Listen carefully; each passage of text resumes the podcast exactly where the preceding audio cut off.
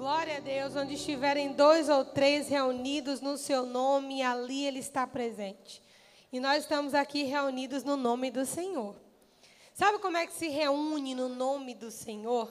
Não é apenas dizendo que estamos reunidos no nome do Senhor, mas é conectando o nosso espírito com o espírito de Deus no mesmo propósito.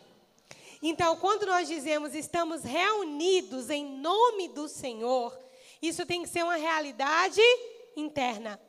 A gente tem falado aqui no, na imersão de oração que o nosso culto, a nossa oração, o nosso louvor, ele precisa ser o quê? Racional. Espírito, alma e corpo. Então, qual que é a reunião, o ajuntamento onde Deus está presente? Onde dois ou três estiverem reunidos no nome do Senhor. Amém? E nós estamos aqui reunidos no nome do Senhor. Amém? Glória a Deus. Você trouxe a sua Bíblia? Se trouxe, segure comigo. Vamos fazer uma declaração de fé. Segure com firmeza e diga: essa é a palavra de Deus. Eu sou o que ela diz que eu sou. Eu tenho o que ela diz que eu tenho. Eu posso o que ela diz que eu posso. E nessa noite eu vou receber a santa, poderosa, inerrante, sempre viva palavra de Deus. E eu não serei mais o mesmo. Nunca, nunca, nunca. Se você crê, diga eu creio. Aleluia. Diga eu faço parte do grupo daqueles que estão sendo transformados de glória em glória e de fé em fé. Amém. Abra sua Bíblia comigo em Atos dos Apóstolos, no capítulo 5. Atos dos Apóstolos, capítulo 5. Nós vamos ler a partir do verso 34.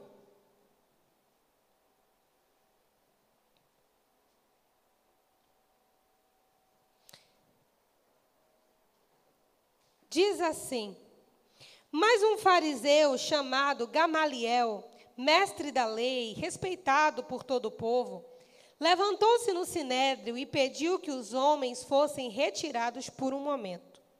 Então lhes disse: Israelitas, considerem cuidadosamente o que pretendem fazer acerca desses homens. Há algum tempo apareceu Teudas, reivindicando ser alguém, e cerca de 400 homens se juntaram a ele. Ele foi morto todos os seus seguidores se dispersaram e acabaram em nada. Depois dele, nos dias do recenseamento, apareceu Judas, o galileu, que liderou um grupo em rebelião. Ele também foi morto e todos os seus seguidores foram dispersos. Portanto, neste caso, eu os aconselho: deixe esses homens em paz e soltem-nos se o propósito ou a atividade deles for de origem humana, fracassará. Mas se proceder de Deus, vocês não serão capazes de impedi-los, porque se acharão guerreando contra Deus. Amém? Glória a Deus, que coisa gloriosa, né, gente? Vamos ler mais uma vez o verso aqui, 38. Portanto, nesse caso, eu os aconselho Deixe esses homens em paz e solte-nos. Se o propósito ou atividade deles for de origem humana, fracassará. Mas se proceder de Deus, vocês não serão capazes de impedi-los, pois se acharão guerreando contra Deus. Diga glória a Deus. Amém? Vamos orar? Pai, em nome de Jesus, nós te agradecemos por tudo que o Senhor já nos proporcionou nessa noite.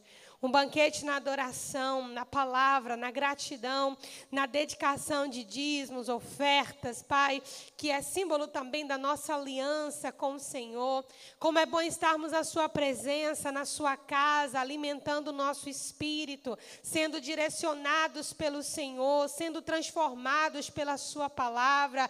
Como é bom saber que o Senhor está aqui porque nós estamos aqui. Se nós não estivéssemos aqui, o Senhor não estaria. O Senhor veio por nossa causa, e isso é glorioso. Saber que o Senhor está aqui, porque estamos reunidos no nome do Teu Filho Jesus. Te pedimos, papai, revelação, discernimento Abre a tua palavra para nós, entrega-nos as coisas que nenhum homem pode entregar, a não ser por revelação do Espírito Santo, em nome de Jesus. Você pode dizer amém. Diga, eu estou pronto para receber toda boa palavra de Deus para a minha vida. Amém. Glória a Deus. Irmãos, esse aqui é o parecer de Gamaliel. Os apóstolos estavam sendo perseguidos por conta da pregação da palavra. O tanto que eles estavam pregando, as pessoas se ajuntavam cada vez mais. E eles pregavam a ressurreição de Jesus. Jesus não foi o primeiro líder revolucionário a se levantar nos dias do Império Romano. Vários outros se levantaram com diversas bandeiras filosóficas e também religiosas. Teudas e Judas se levantaram com uma bandeira religiosa. E você veja que o primeiro, o Teudas, 400 pessoas acompanhavam ele. Incrivelmente, o mesmo número de pessoas que continuou seguindo Jesus pós-ressurreição. Mas quando Teudas e esse Judas morreram, eram nomes populares, não é o discípulo de Jesus, esse povo se dispersou. Com a morte, acabou a mensagem, acabou a revolução, acabou a bandeira, acabou tudo. Mas o fato é que Jesus já havia morrido. Mas a mensagem dele não morria. Jesus já havia morrido, mas o que ele falou não morria. As pessoas não se afastavam daquela palavra, as pessoas não se afastavam daquele ensino, as pessoas ainda bebiam das águas dele, mesmo que fisicamente ele não estivesse ali. Os seus discípulos, os seus apóstolos tomavam aquele lugar e o povo continuava se ajuntando cada vez mais, de modo que ultrapassou sobremaneira 400 pessoas. E isso começou a incomodar o sinédrio. Porque ressurreição é um tema na teologia judaica muito delicado. Divide opiniões. E alguém já se auto-intitular o Filho de Deus já é uma grande perturbação. E uma perturbação maior ainda é dizer que ele ressuscitou e venceu a morte. Então, esse não era um assunto conveniente dentro do farisaísmo. Daí eles determinam prender, açoitar e matar. Eles não matavam com as mãos, porque se valiam do mandamento não matarás, mas causavam uma situação para que o povo matasse, o que dava no mesmo, né? Hipócritas eram eles. Não faziam com as próprias mãos, mas incitavam o povo a fazer, como fizeram com Estevão e como fizeram com o próprio Jesus. Mas aqui, Gamaliel estava presente. Gamaliel, embora fosse do mesmo grupo, Gamaliel tinha uma percepção diferente. O coração de Gamaliel, de fato, era versado nas Escrituras. Ele não era alguém levado de qualquer jeito. Ele não era alguém levado por qualquer movimento. Você vê que Gamaliel era um cara que observava. Ele observou dois movimentos anteriores que começaram e fracassaram. Mas esse movimento de Jesus, Gamaliel também estava observando. E ele estava percebendo que o caminho era diferente dos dois modelos anteriores que haviam fracassado. A palavra de Jesus, pelo contrário, só crescia apesar da sua morte. Você está comigo? Então ele dá um conselho: olha, se eu fosse vocês, eu não fazia nada contra esses homens.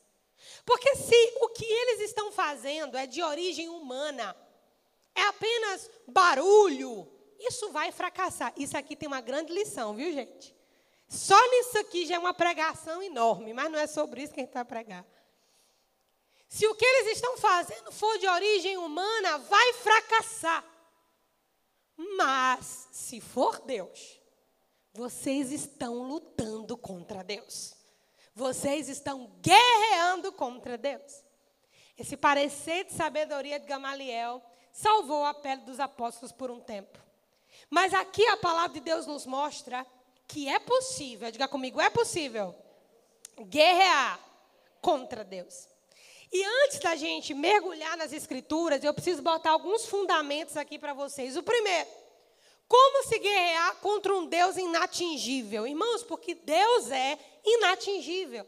E eu quero aproveitar para gastar um tempo falando sobre isso. Muita gente diz assim: como que Deus não faz nada? Olha o que a ONU está fazendo, olha o tráfico de crianças, olha o que está acontecendo. Estão zombando da igreja. Esses dias eu vi um homem fazendo gestos obscenos, pendurado na grade de uma igreja, Assembleia de Deus, e aquele vídeo passou por tantos lugares. E por como Deus não faz nada? Como que Deus não manda um raio de lá de cima e mata? Por que, que Deus não se move? Por que, que Deus está inerte? E aí a gente começa a, a cobrar posições de Deus a partir de uma perspectiva nossa. Mas aprenda, Deus é inatingível, irmãos. Essas coisas não afetam a Deus, porque Ele conhece o passado, o presente e o futuro. E não apenas isso, Ele está nesses três tempos. Amém? Então, para Deus, o futuro dos ímpios já está determinado, ele já tem o seu próprio fim. Então, Deus não está agoniado para se defender. Você está comigo? Deus não está agoniado para provar que é alguma coisa, porque Deus já determinou o fim do ímpio e o fim do justo. Você está comigo? Então não gaste tempo na sua oração pedindo que Deus fulmine alguém, ou que Deus faça, ou que. Irmão, não precisa fazer isso. Deus nunca mandou orar por isso. A Bíblia diz: Minha vingança, diz o Senhor. Irmão, Deus sabe fazer as coisas. Você está comigo? Mas como guerrear contra um Deus inatingível? Pois ele é invisível. Para começar, está aí. Como que eu vou guerrear com um Deus invisível? Segundo, ele é o todo-poderoso. Como guerrear com alguém que tem todo o poder? Terceiro, ele é onisciente. Como tramar algo contra alguém que conhece todas as coisas? Onipresente. Como planejar algo que ele não está lá? Como pode se esconder de Deus? Irmãos, isso é impossível. Satanás, ele não repete quando ele é trágico. E foi trágico se rebelar contra Deus no princípio das coisas. Ele não tem essa ousadia de se rebelar contra Deus novamente, até porque ele sabe que o seu fim já está determinado. Então, sossegue o seu coração. Amém? Se alguém afrontar a igreja no YouTube, no Instagram, esses dias eu vi lá uma mensagem meio desaforada, não respondi e também não apaguei. Porque, irmãos, a gente não está na mesma que o mundo está. Você está comigo? Então fica na bênção que Deus não é ofendível e nem precisa de defesa. Amém? Mas, pastor, você acabou de dizer que é possível guerrear contra Deus. Mas como guerrear contra Deus assim? Dentre várias coisas que o coração de Deus poderia se ocupar, só existe uma revelada nas Escrituras, que de fato ele se ocupa: é com a salvação da humanidade. Amém? Que devem existir outras coisas lá, sem sombra de dúvidas. Quem conheceu a mente do Senhor para que pudesse prescrutá-lo, amém? Mas a parte revelada, a parte que nos cabe, a parte que nós sabemos, é que existe uma coisa que Deus está empenhado em fazer: em salvar a humanidade, salvar a mim e salvar a sua vida. Como que a gente guerreia contra Deus? Como é que o diabo guerreia contra Deus, melhor dizendo? O diabo vai buscar onde o reino de Deus está estabelecido. O reino de Deus, querido, preste atenção, ele está dentro de mim e dentro de você. Como o reino de Deus está dentro de nós, nós somos o alvo. Satanás guerreia contra Deus, guerreando contra nós. Você está entendendo o que eu estou falando? Contra Deus, de modo direto, é impossível. Não tem como. Não tem como. A única maneira que ele tem de atingir a Deus de alguma forma, se é que se pode aplicar essa palavra atingir, é afetando as nossas vidas. E como é que o diabo afeta as nossas vidas? Primeiro, para ele judiar de um crente, o reino de Deus precisa estar lá. Satanás não perde tempo com peso morto. Amém? Isso é o motivo de você dar glória a Deus se algumas tribulações estão cercando sua vida. Amém? Satanás não perde tempo com peso morto. Ele sabe que o tempo dele é curto, irmão. Então ele vai mirar naquilo que realmente é um potencial nas mãos de Deus. E você é, eu sou. Amém? Você é, eu sou. Mas ele não pode nos atingir de cara. Ele não pode simplesmente nos matar. Ele não pode fazer isso. E como é que o diabo trabalha, irmãos? Acessando as bases do reino dentro de nós. Como aprendemos na semana passada, o rei lá em Romanos, o reino de Deus não é comida e nem bebida. Preste atenção para você não falar isso por osmose e não discernir. O reino de Deus não é comida nem bebida, porque isso está do lado de fora. Mas é algo que está do lado de dentro. Justiça, paz e alegria no Espírito Santo. Diga assim comigo: Deus não é apenas uma pessoa, Ele é um lugar. Deus e seu reino são a mesma pessoa. Pastora, como assim? Vou traduzir. Você é um indivíduo, sim? Mas você também é um lugar. Que lugar é esse? Você é o templo do Espírito Santo de Deus. Então você é uma pessoa, mas você também é um lugar. Da mesma maneira com Deus, irmãos, nós fomos criados imagem e semelhança do Criador. Nós somos indivíduos, somos, mas nós somos um lugar. Um lugar onde o reino de Deus se estabelece. Quando o diabo olha para cada um de nós, ele vê reinos. Por que reinos? Porque ele vê gerações anteriores e posteriores. Satanás sabe, embora ele tente bastante destruir família, e tem conseguido, mas ele não vai ter tanto êxito como ele espera, porque Deus continua trabalhando através da igreja, e a igreja são famílias. Então, se ele não derrota a igreja, ele não derrota a família. Você está comigo?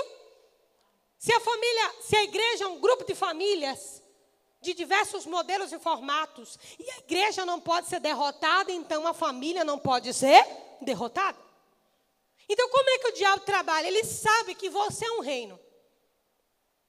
Pessoas sairão de você, e se não saírem, estarão sob sua influência, de alguma forma. Você está comigo?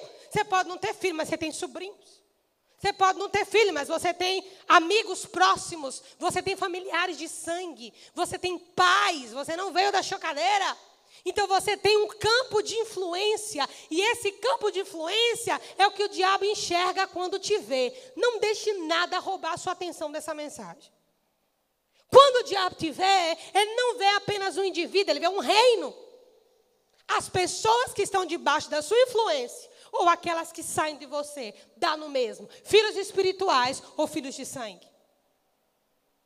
Agora, quando o reino de Deus se manifesta, e é o desejo de Deus que nós manifestemos o reino dele, uma luz se acende.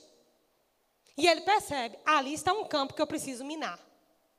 Nós já aprendemos que o reino de Deus tem bases. Quais são elas? Justiça, paz e alegria. Amém? Justiça, paz e alegria no Espírito Santo.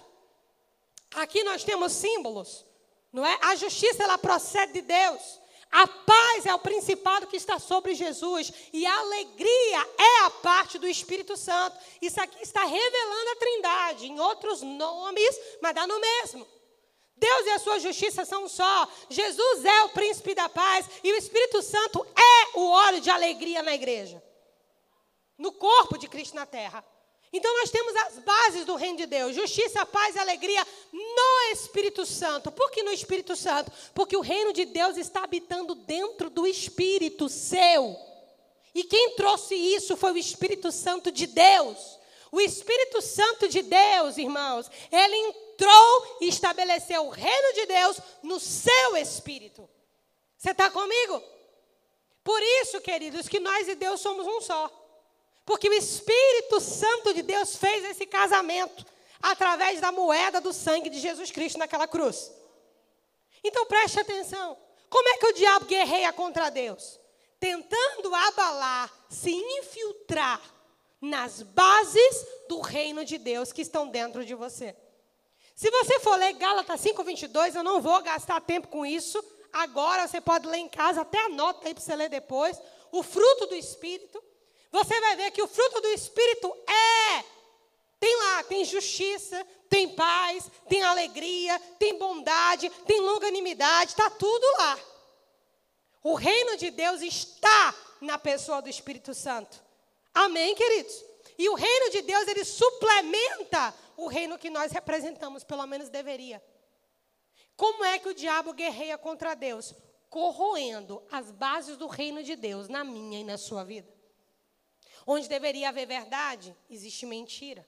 Onde deveria haver justiça, existe injustiça. Onde deveria haver imparcialidade, há parcialidade. Onde deveria haver ordem, há desordem. Onde deveria haver paz, há discórdia. Onde deve, perdão, onde deveria haver coragem, há medo. O diabo ele vai semeando, irmãos, como aquelas pequenas raposinhas, naquela lavoura que somos nós para Deus. Paulo disse: vocês são lavoura de Deus. Mas nem sempre só Deus semeia lá. Você está comigo? Nem sempre só Deus semeia lá. Como é que o diabo guerreia contra Deus, gritando: Deus vem aqui? Não. Eu vou usar uma linguagem figurada. Deus não tem um ponto fraco. Mas se tivesse, seria a igreja. Que eu estou dizendo isso? Porque nós ainda somos falíveis, corruptíveis. Ainda estamos em carne, não fomos glorificados. Deus em si mesmo não pode ser derrotado, mas eu e você podemos. E como é que o diabo guerreia contra Deus? Guerreando contra nós. E como é que ele guerreia contra nós? Trabalhando nas bases do reino de Deus, para que você ande em injustiça, para que você ande em guerra, o tempo todo em guerra, e para que você ande em tristeza, não haja alegria. Irmãos, isso aqui é um negócio que a gente tem que prestar atenção. Porque a tristeza, ela é bíblica e ela é válida, como Paulo escreveu, que a tristeza segundo Deus opera arrependimento para a vida. E a tristeza segundo o mundo opera para a morte. Eu sei que você não tem que ficar todo dia com um sorriso daqui e lá. Mas alguém que vive constantemente em tristeza, precisa ir diante de Deus lidar com isso. Porque a alegria é base do reino de Deus em você. Não é que você não vai ter dias maus, entenda. A tristeza, segundo Deus, opera arrependimento. Glória a Deus pelas tristezas, segundo o próprio Espírito Santo, amém? Que nos convence e nos leva a arrependimento. Mas não é dessa tristeza que eu estou falando. Estou falando de tristeza circunstancial. Eu sei, irmãos, que como somos de carne e osso, a gente segura muita barra. E por sermos de carne e osso, em determinado momento, a armadura parece que cai. Ontem foi um, um desses dias, na minha vida. Não por outras razões, apenas por cansaço físico. Cansaço físico e cansaço mental. A minha lida com a minha casa, com as crianças, com almoço, com igreja, com roupa, a minha lida desse jeito. Então, ontem foi um dia que eu estava literalmente estafada. Eu estava no meu limite, eu não tinha nem mais limite. Ontem. E quando o diabo percebeu isso, irmãos, ele acessou o meu coração. Graças a Deus que o reino de Deus habita em mim. E eu fui mais rápida do que ele. Mas é nesse momento que muita gente se perde. Se eu vivesse num estado constante, irmão, de tristeza, ontem era um prato cheio. Mas graças a Deus a alegria do Senhor habita em mim e isso não é hipocrisia. Você está comigo? Então preste atenção. Não lide com tristeza duradoura, como se isso fosse uma coisa comum. Irmãos, aceite alguns fatos. Aqueles que você não puder aceitar, deposite em Deus e peça a Ele auxílio e socorro. Mas não entregue ao diabo a sua alegria. Porque tristeza, enquanto alegria é uma obra do Espírito Santo, tristeza é uma obra das trevas. A tristeza é bíblica quando ela opera para arrependimento. Aí ela é bíblica. Mas quando ela não opera para arrependimento, irmãos, a Bíblia diz que quando ela chega na presença do Eterno, ela salta de alegria. Você está comigo? Então, cuidado com esse tempo prolongado de tristeza. Cuidado. Porque isso é uma arma na mão do diabo para guerrear contra Deus. E ele não guerreia contra Deus diretamente, ele guerreia, guerreia contra Deus através da igreja, tentando minar as bases da igreja, do corpo de Cristo que somos eu e você. Se o reino de Deus é justiça, paz e alegria, irmãos, nós temos que nos perguntar: por que não estamos alegres? E eu quero que você faça essa pergunta de modo muito honesto. Por que você não está alegre? Faça essa pergunta e se responda. Não para mim. Mas faz uma avaliação aí, porque é, é, é proposital a pergunta. Você não está alegre porque você está preocupado com a conta que você tem que pagar. Você não está alegre porque você talvez não mora onde você queria morar. Você não está alegre porque talvez você não conseguiu aquilo que você queria. Você não está alegre porque você não pode realizar alguns sonhos. Você não está alegre porque as pessoas não te dão ouvidos. Você não está alegre porque a sua família não te escuta. Você não está alegre porque seu cônjuge não te respeita. Você não está alegre porque algumas promessas de Deus não se cumpriram na sua vida. Estou certa ou estou errada? Esse é o problema. A nossa alegria continua nas coisas. E essa alegria é puramente emocional e é saudável. É saudável você se alegrar por coisas naturais, é muito saudável. O problema é que quando essas coisas naturais nos faltam, se a tristeza se aloja, aquela alegria natural não era só uma alegria natural, era um indício de idolatria. Na prática, idolatria é tudo aquilo que pode substituir Deus. De modo resumido, se você me perguntar o que é idolatria, idolatria é tudo que na prática pode substituir Deus. Ponto. Temos o conceito de idolatria. Então eu vou te dar essa advertência: cuidado, não se deixe levar Irmãos, nós precisamos aprender a perder. Eu vou insistir nisso, porque isso é princípio para crescimento e maturidade. Nós precisamos aprender a perder. Nós precisamos desfazer dessa teologia barata. Nós precisamos voltar à palavra. Nós precisamos ser crentes em uma igreja forte. E uma igreja forte é uma igreja alegre nele justiça, paz e alegria no Espírito Santo. Talvez você nunca tenha acessado isso. Talvez você nunca acessou a alegria do Espírito, nunca acessou. Talvez você tenha acessado em um culto ou outro, quando você mergulhou na adoração e finalmente foi inundado da presença de Deus, mas aí a falta daquela alegria natural, antes de chegar ali na porta, já foi embora. Já roubou. Como é que o diabo guerreia contra Deus, irmãos? Guerreando contra a igreja, contra a noiva. Deus é inatingível, mas nós ainda somos atingíveis. E é por conta dessa teologia de que nada não nos pega, que quando alguma coisa sai do lugar, nós damos nome a tudo, irmãos. A tudo. Menos a nossa responsabilidade de manter a nossa alegria apesar dos fatos. Pastor, isso é possível? É. É possível. Se não fosse, a Bíblia não diria que é. E se você não acredita nessa parte da Bíblia, todas as outras você não deveria acreditar também, porque é o mesmo autor que a escreveu.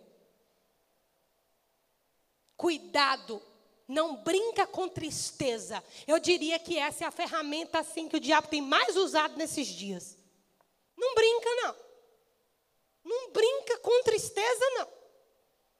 É bem perigoso. Então o diabo aqui, como nós lemos, estava guerreando contra Deus, guerreando contra os discípulos. Como guerreando contra os discípulos? Prendendo, açoitando e mandando matar. Assim que o diabo guerreia contra Deus. Ô, oh, pastora, mas eu não estou presa, nem o diabo está mandando, ninguém está mandando me matar, não. Será? Muitos crentes estão vivendo, irmãos, e já viveram o último dia da sua vida espiritual e não sabiam. Logo em seguida, naufragaram na fé. Então não brinca com tristeza. Temos uma outra situação, paz. Quando o anjo apresentou Jesus, ele disse: O seu nome será. Eu adoro isso. Conselheiro Irmãos, quando você cala a boca, você senta para ouvir a voz de Deus, você ouve. Porque esse é o nome de Jesus, conselheiro. Ele diz: sai daí, tira o pé desse negócio. Não entra nisso, vai por aqui. Ele fala, irmãos. Ele fala. A Bíblia diz que Deus falou no passado pelos seus servos, os profetas e pela lei, mas nesses últimos dias, aprove ao Senhor falar com o seu povo através do seu filho, a quem constituiu dono e herdeiro de todas as coisas. Então Deus fala assim. Paulo disse: No mundo há muitas vozes e nenhuma delas sem sentido. Mas se eu não entender o sentido da voz, serei estrangeiro a ela. Traduzindo em miúdos, Deus está falando, mas nós não estamos ouvindo. Somos estrangeiros à voz de Deus.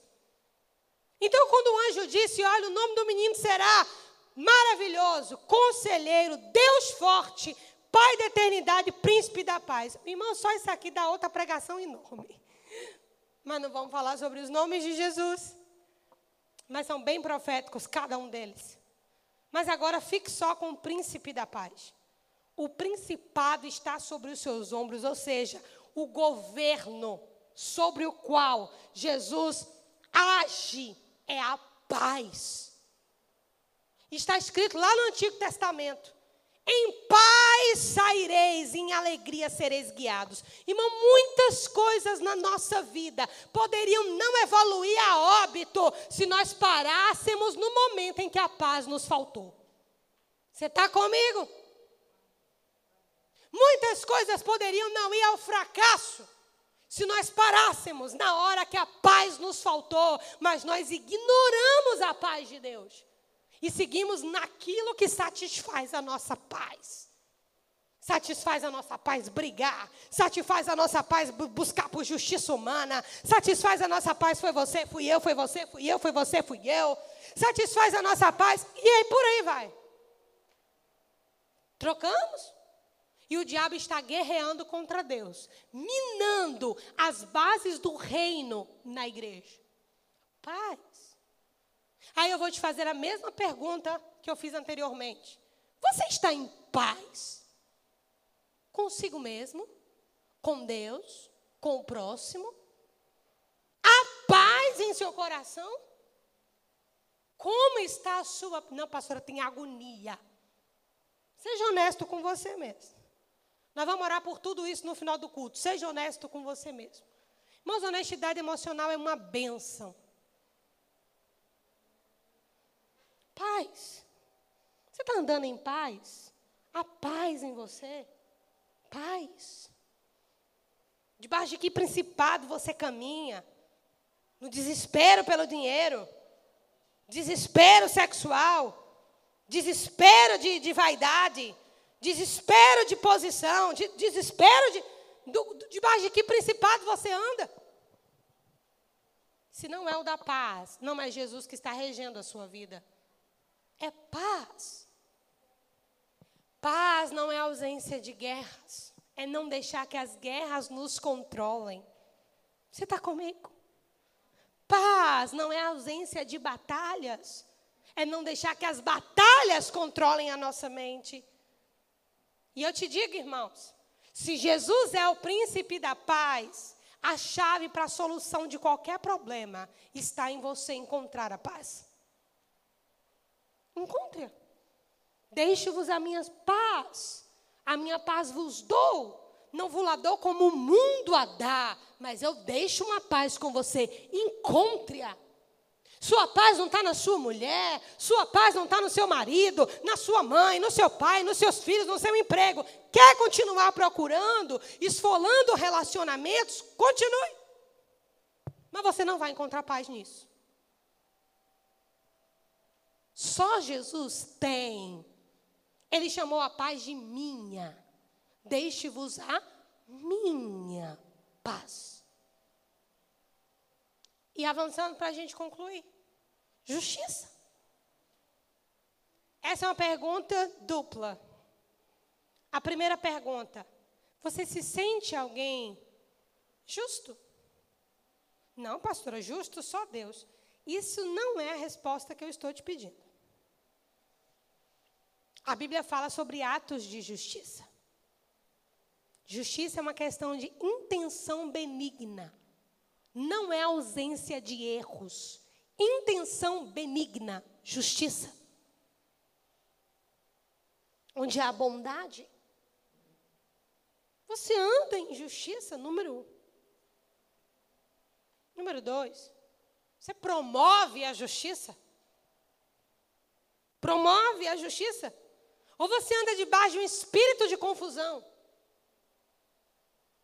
Quando você começa a andar na paz de Deus, você percebe rapidinho, irmãos, quando o ambiente muda. Rapidinho. Quando você começa a andar na paz de Deus, você percebe rapidinho a sinalização do diabo, quando ele se aproxima. Eu quero aprender muitas coisas com Deus, mas se tem uma coisa que eu tenho aprendido nesses quatro anos de chicoteadas, é perceber quando o diabo se aproxima. Jesus percebia isso. Não é uma coisa difícil, não. Não é uma coisa difícil, não. Você perceber quando o diabo se aproxima, te dá uma. Isso precisa ter discernimento. Mas eu vou te dar só algumas dicas que, na falta do discernimento, você pelo menos para para pensar. Diga comigo: muitas bandejas de uma vez só. Diga: soluções inesperadas, não profetizadas. E agora eu não estou falando necessariamente de uma profecia diretiva a você, mas de uma palavra de Deus no seu espírito. E quando aquilo vem, você sabe, Deus já tinha falado comigo. É bem diferente. Você está comigo? Terceiro, confusão sutil. Não é um barraco. É uma confusão sutil. Se olhar essas três coisas, mesmo que você não tenha um dom de discernimento, você já vai perceber quando o chifrudo está se aproximando. Você está comigo? Então eu vou te perguntar: como andam os teus atos de justiça? E agora eu quero que você tenha muito cuidado, porque a igreja confunde justiça com moral.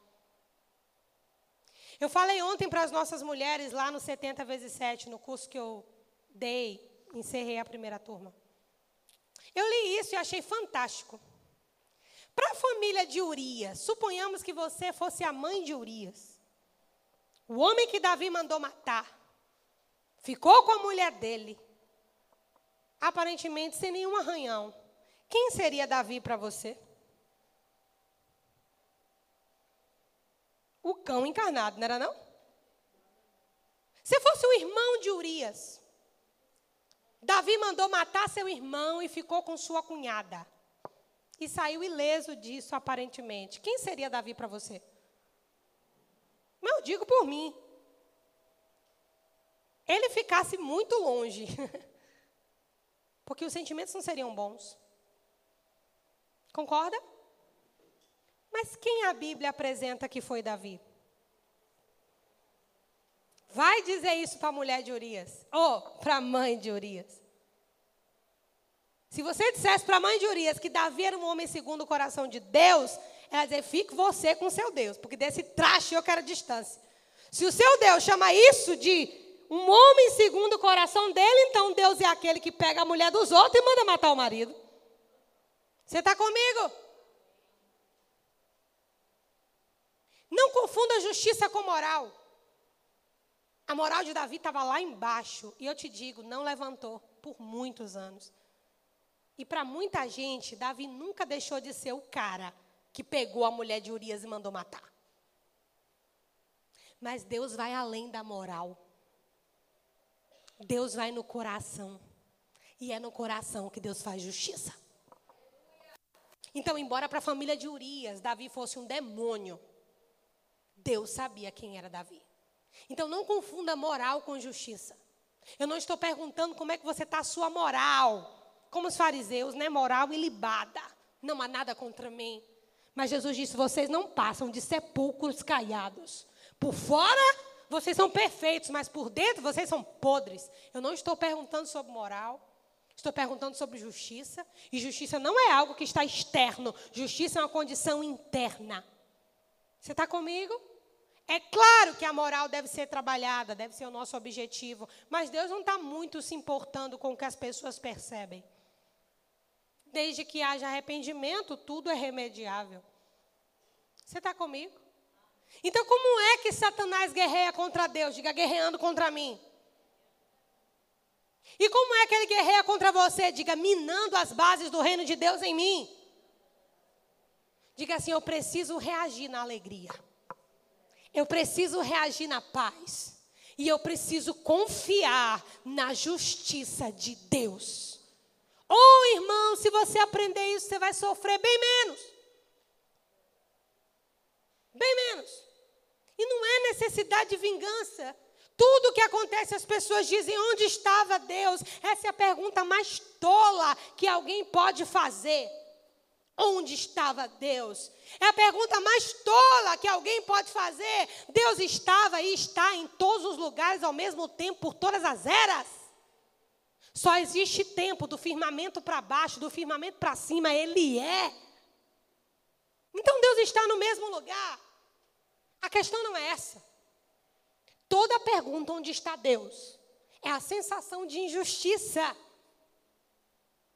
Irmãos, eu e você que conhecemos ao Senhor, precisamos entender: nem tudo Deus faz, nem tudo Deus causa, nem tudo Deus está por trás. Muita coisa é colheita da nossa vida, outra coisa é o mundo caído, outras coisas são as astutas ciladas do diabo, mas Deus está comigo. Fique com isso. O que pode me separar do amor de Deus? A peste, a fome, a tribulação, a mortandade, a perseguição, os açoites, a morte. Nada poderá me separar do amor de Deus em Cristo Jesus, nem a morte, nem a vida, nem os anjos, nem os principados, nem as potestades, nem o presente, nem o porvir, nem a fome, nem a assolação, nada. O que, que Paulo está dizendo com isso, em outras palavras? Eu posso passar por tudo isso. Isso não significa que Deus não está comigo. Isso merecia um amém. Eu vou dizer de novo. Só para não ficar feio. Quando Paulo diz que nada disso poderia afastá-lo do amor de Deus, ele está dizendo que tudo isso poderia acontecer com ele, mas isso não significava que Deus não estivesse com ele. Ah, é. E não é só com Paulo, diga é comigo também. Então reaja. Reaja. Reage, irmão, reage. Um dos textos da Bíblia que mais me intriga diz assim: ainda é meu objeto de estudo até hoje. Eu sei a explicação teológica disso, mas eu sei que há muitas camadas ainda que eu não alcancei. Desperta tu que dormes. Tá. Levanta-te dentre os mortos. Alguém que está dormindo no meio dos mortos. E Cristo te esclarecerá. Alguém que está no escuro. Então é alguém que está dormindo, no meio do povo que está morto, que precisa acordar para Jesus esclarecer. Você está comigo? Esse é um dos textos da Bíblia que mais me intriga. Porque eu não quero ser essa que está dormindo no meio dos mortos. E você também não deveria querer. É muito bonito o versículo, né? Desperta tu que dormes. Até aí tudo bem. Levanta-te dentre os mortos. Irmãos, e alguém que tem uma cama no cemitério. E Cristo te esclarecerá. A boa notícia é que, mesmo que você esteja aqui nessa noite, dormindo no meio dos mortos, Cristo está aqui para te esclarecer, porque ainda é tempo de salvação. Então, reaja. Chacoalha a pessoa do seu lado, não acorde ela aí, que vocês estão muito quietos. E diga, reaja. Vou dizer de um jeito bem sergipano, diga, se acorde.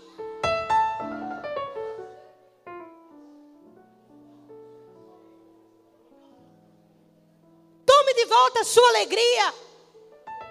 Tome de volta a sua paz. Tome de volta que você é justiça de Deus em Cristo Jesus. E saia desse lugar que o diabo sapateia na sua vida. Pare de mensurar Deus por aquilo que você tem na conta ou deixou de ter. Não reduza Deus a coisas, o nome disso é idolatria. Não reduza Deus a uma casa, a um carro, a sei lá mais o que. Isso é idolatria. Só não é um bezerro de ouro, mas dá no mesmo no final. E eu e você sabemos o que Deus faz com quem Ele ama, que anda levantando os bezerrinhos de ouro.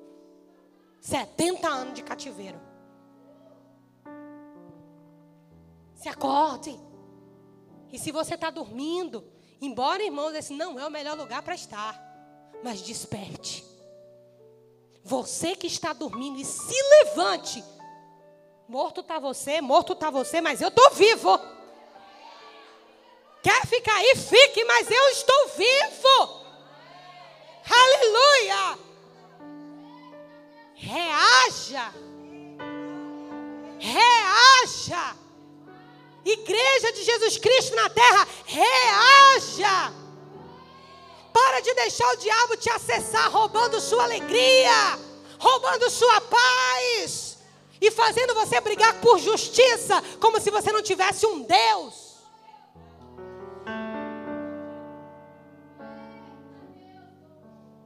Assim que o diabo guerreia contra Deus.